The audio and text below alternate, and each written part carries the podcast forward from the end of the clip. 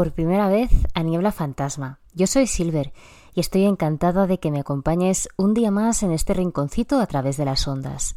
Deseo que cuando sea que estés escuchando este podcast te encuentres perfectamente bien y que te sirva para desconectar o para tomarte un ratito para ti. Hoy he preparado algo especial que me hace mucha ilusión contaros, pero que precisamente por la ilusión que tengo por el tema, también me da un poco de reparo o incluso de vértigo porque son tres libros bastante especiales para mí que quiero hacerles justicia. Os comento, quiero hablaros de tres libros y mm, he decidido hacerlo de esta manera, agruparlos en este grupito, porque los tres tienen una característica especial, y es que los tres se puede decir que son Dark Academia. Quizá antes de adentrarnos dentro de lo que son cada uno de estos libros y el por qué os los recomiendo, estaría bien hacer cuatro pinceladas, ya os digo, brevemente, de lo que es el Dark Academia. El Dark Academia es un subgénero o una subcultura o una tendencia cultural que nació en las redes sociales, dicen que allá por el 2015. Algunos dicen que fue en Tumblr, pero que por las circunstancias en las que nos ha tocado vivir, eh, en la que nos hemos tenido que confinar, se ha dado como a entender que eh, esta estética ha ido pillando renombre y pillando revuelo. Para que tengáis una visión un poco más amplia y porque a veces dicen que una imagen vale más que mil palabras, me gustaría que pensaseis en algo exactamente que es la película del Club de los Poetas Muertos. Esa película es exactamente todo lo que se refiere a la estética Dark Academia. Si le sumamos los conceptos que fomenta esta historia, la estética que ha marcado toda una generación que ha crecido viendo las películas o leyendo los libros de Harry Potter, con ese Hogwarts romántico, gótico, lúgubre, plagado de conocimiento y magia, vamos, viendo cómo el concepto va tomando forma y, como os digo, termina de explotar hace unos tres años como estética como subcultura o como queráis llamarlo. Por encima de todas las cosas, el Dark Academia defiende la educación, pero ojo, no la educación como la podemos concebir eh, nosotros como estudiantes. Más eh, que eso es la educación como medio para ensalzarnos, para brillar, para alcanzar una iluminación, para ser más, podríamos decir, exitoso. Sé lo que estáis pensando. El Dark Academia es la cosa más pretenciosa que puede existir. Eh, y es que está basado, e inspirado en las universidades, college o internados ingleses que generalmente en estos colegios, ¿quién iba? Pues gente muy adinerada o incluso gente de la alta sociedad. Las características básicas para acabar de darle cuatro pinceladas son una ambientación otoñal, tirando entre otoñal o invernal, académica preferentemente, como más antiguo sea el centro o el sitio donde se estudia, mejor. Los protagonistas eh, con un especial interés, más allá, con un interés tampoco, una obsesión por el conocimiento, profesores, alumnos, mm, eruditos, y no dejamos tampoco eh, un hecho importante de estos personajes.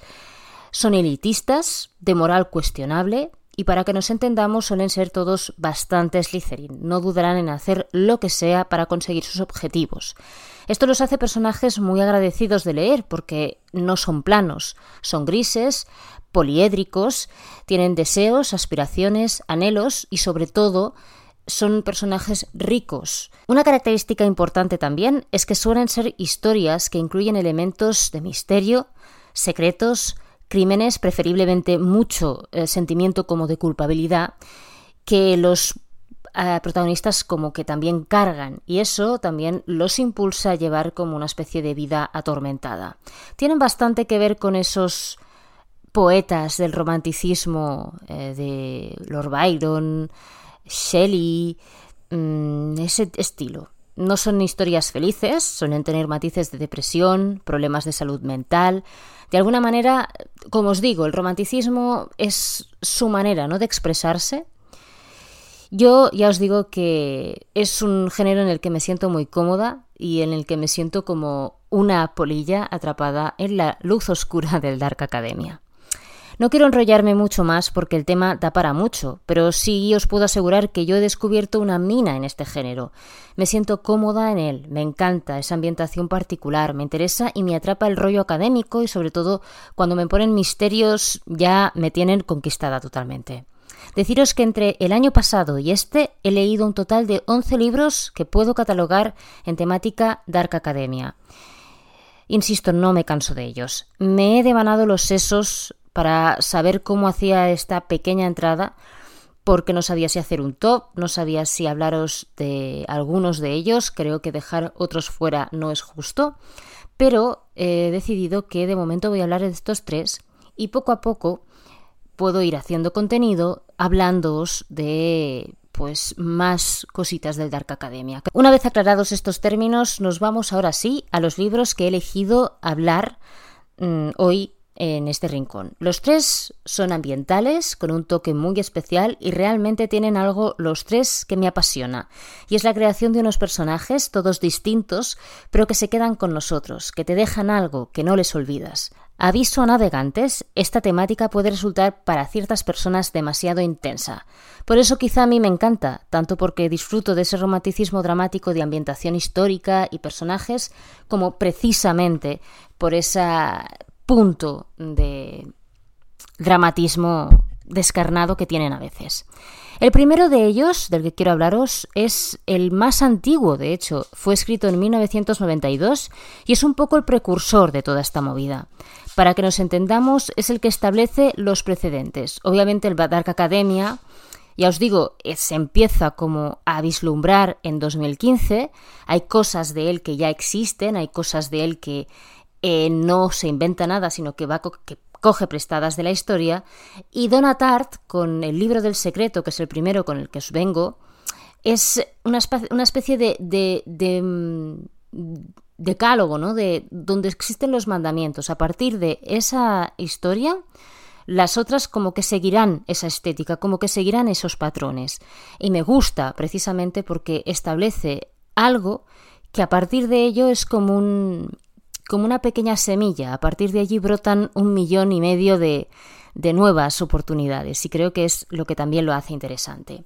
Para ser más claros, esta novela, la del secreto, nos cuenta la historia de Richard Papen, un joven de California que, huyendo de su hogar, se marcha a estudiar a una prestigiosa universidad privada de letras clásicas en Vermont. Allí hará amistad con un selecto grupo de jóvenes que no tienen relación con el resto de estudiantes entre paréntesis, es el elitismo del que hablábamos, y que dedican su tiempo libre a actividades poco convencionales que desembocarán en la muerte de uno de los jóvenes. No es ningún spoiler, ya que así es como comienza el libro literalmente. Aquí ya empezamos a ver los elementos de los que os hablaba, la Universidad de Vermont. Cinco jóvenes cultos e intelectuales, estudiantes de latín y griego. El profesor Julian les da clases única y exclusivamente a ellos, y su modo no es el que estamos acostumbrados. Su manera de enseñar es mediante debates, reflexiones, mm, reflexiones muy potentes sobre la ética, la moral, la vida. Lo mejor de esta novela Insisto, es la atmósfera que consigue transmitir la autora. Todo en esta historia está impregnado de tristeza, de melancolía, de decadencia, los paisajes, las actitudes de los personajes, el lento transcurrir del tiempo.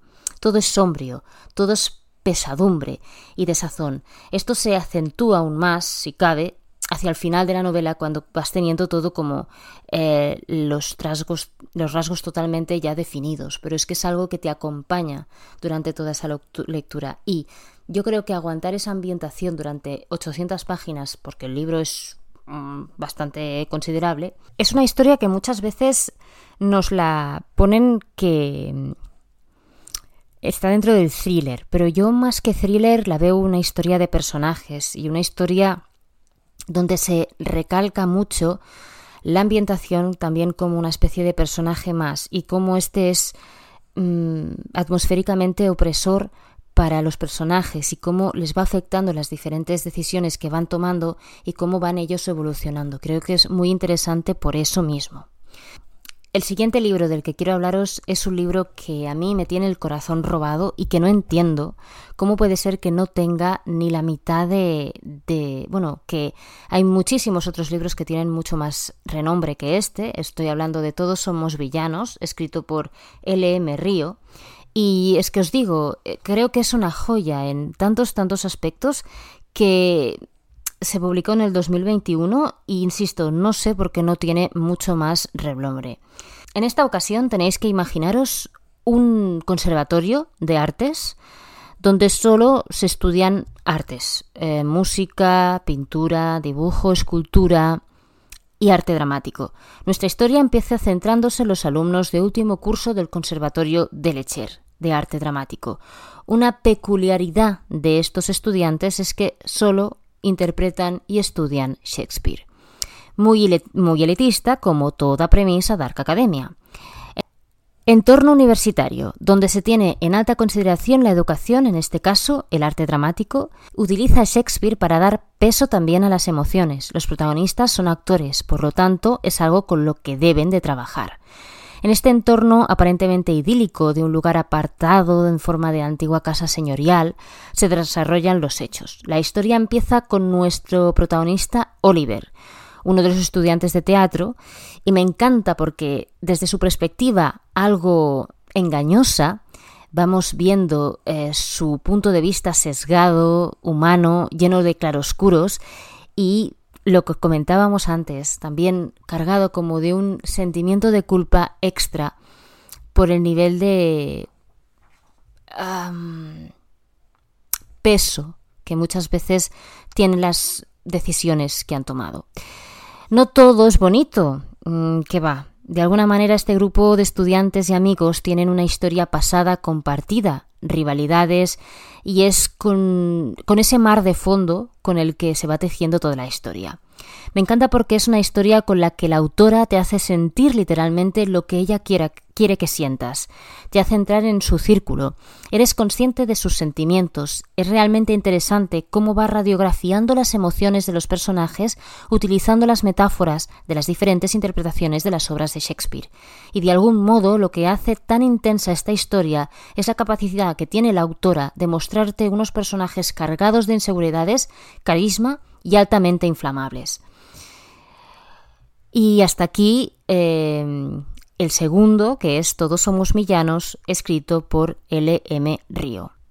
Por último, pero no por ello el menos importante, estamos ante una de las sensaciones de BookTok. Si estáis al tanto y habéis estado por BookTube, por Instagram, seguro que lo habéis visto.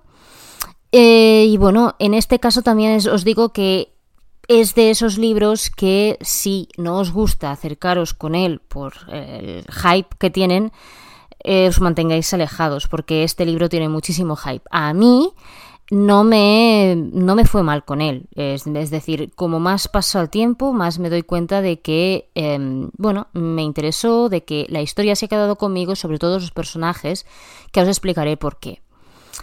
Eh, pero bueno, ya os digo, es más, es un fenómeno. Eh, y además es un libro que fue autopublicado primero por la autora, creo que en Amazon, autopublicado por ella, dio el pelotazo y automáticamente, bueno, pues se convirtió en un bestseller. ¿Qué me pasó a mí? que yo me fui, me dirigí a él pensando que era autoconclusivo, pero no. Es saga, no sé si biología o trilogía, pero sé que, al menos de la manera que termina, termina muy arriba y termina con todas las ansias para que sigas leyendo. Y además, eh, con una cantidad de plot twists, de cambios, de giros de guion que realmente te deja muy, muy, muy en decir en serio. Y esto no sé cuándo se va a publicar el siguiente. En este caso, eh, como os digo, el primero de los tres eh, de los que hemos hablado que tiene una parte más mágica, esotérica y difícil de catalogar. La premisa de los seis de Atlas es que la biblioteca de Alejandría ardió para desaparecer, de que desapareció del mapa para convertirse en una sociedad secreta donde se atesora el conocimiento del mundo, ¿vale? En este universo nos plantea el libro que existe la magia, y personas con capacidades especiales que van a poder alterar cosas físicas o alterar cosas más a nivel mental. Muy a lo X-Men, ¿vale? O sea, si nos centramos, la idea es que parece hoy tienen puntos pues eh, de mover, mm, hay que pueden mover en el, en el plano físico y en nuestro plano y hay otras que tienen la capacidad pues de moverse en un plano más mental, de no ser tan eh, defensivos quizá.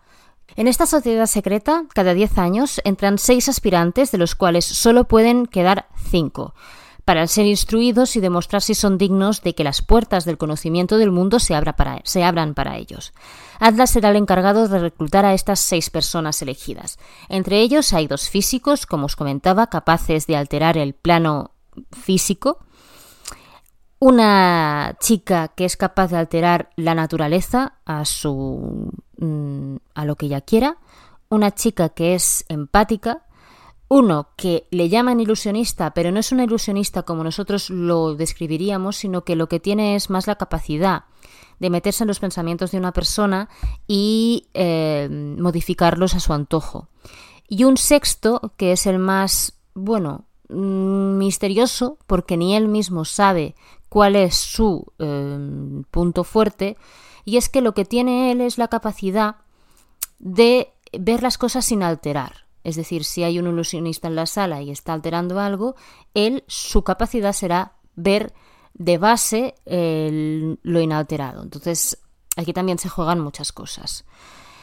Ya os digo, yo me acerqué a él pensando que era autoconclusivo y error. El libro te deja con un cliffhanger de manual, pero tengo que admitir que la cantidad de plot twists, de giros, de ideas que llenan el libro me dejó totalmente ojiplática. Disfruté muchísimo. Mención aparte para unos personajes que ninguno de ellos os caerá bien. Son exactamente lo contrario adorables, son asquerosamente... Mmm, bueno, Cuesta muchísimo empatizar con ninguno de los seis. Son egoístas, están bastante rotos. Es interesante porque también la autora va jugando con esas rupturas con ellos mismos de cómo el poder les ha llevado a ciertos sitios, que realmente es mm, una también de las piezas importantes. Es un libro que a mi gusto tiene todo lo que me encanta del Dark Academia. Sociedades secretas, idealizaciones del conocimiento, diálogos muy fluidos, sorpresas, acción, magia, incluso se perfila eh, que, si, que podremos ver como, mm, no sé si debates o mm, reflexiones sobre, no sé si decirlo, pero bueno, sobre cosas así más de física cuántica, se mueve por aquí. Y realmente es es original y fresco. no, no hay tampoco tantos libros que se centren en hablar de estas cosas y además con un punto más como de fantasía. Una de las cosas que he pensado escribiendo, pensando qué quería decir de, de, este libro, es que si os mola, por ejemplo, la serie de Dark, que está en Netflix, tienen puntos muy diferentes, pero hay cosas en ellos que podríamos decir que, bueno, algo, algo tienen en común. Bueno, hasta aquí las tres recomendaciones. Lo dejo por hoy, porque si no esto se va a hacer eterno. Recordaros que tenéis la entrada en el blog, eh, que es el cine de medianoche.com. Allí os voy a dejar donde, bueno, mm, los enlaces por si os interesan y un poco la explicación del Dark Academia y aviso, no va a ser la última vez que hable de Dark Academia porque aparte de que, como os digo, tengo mucha tela que cortar porque estoy leyendo muchísimo de, este, de esta estética, de este subgénero y me da para hablar y para, bueno, explorar cosas que a lo mejor a todos nos pueden llamar la atención. Muchas gracias por estar al otro lado, por acompañarme una semanita más. Nos oímos próximamente. Bye.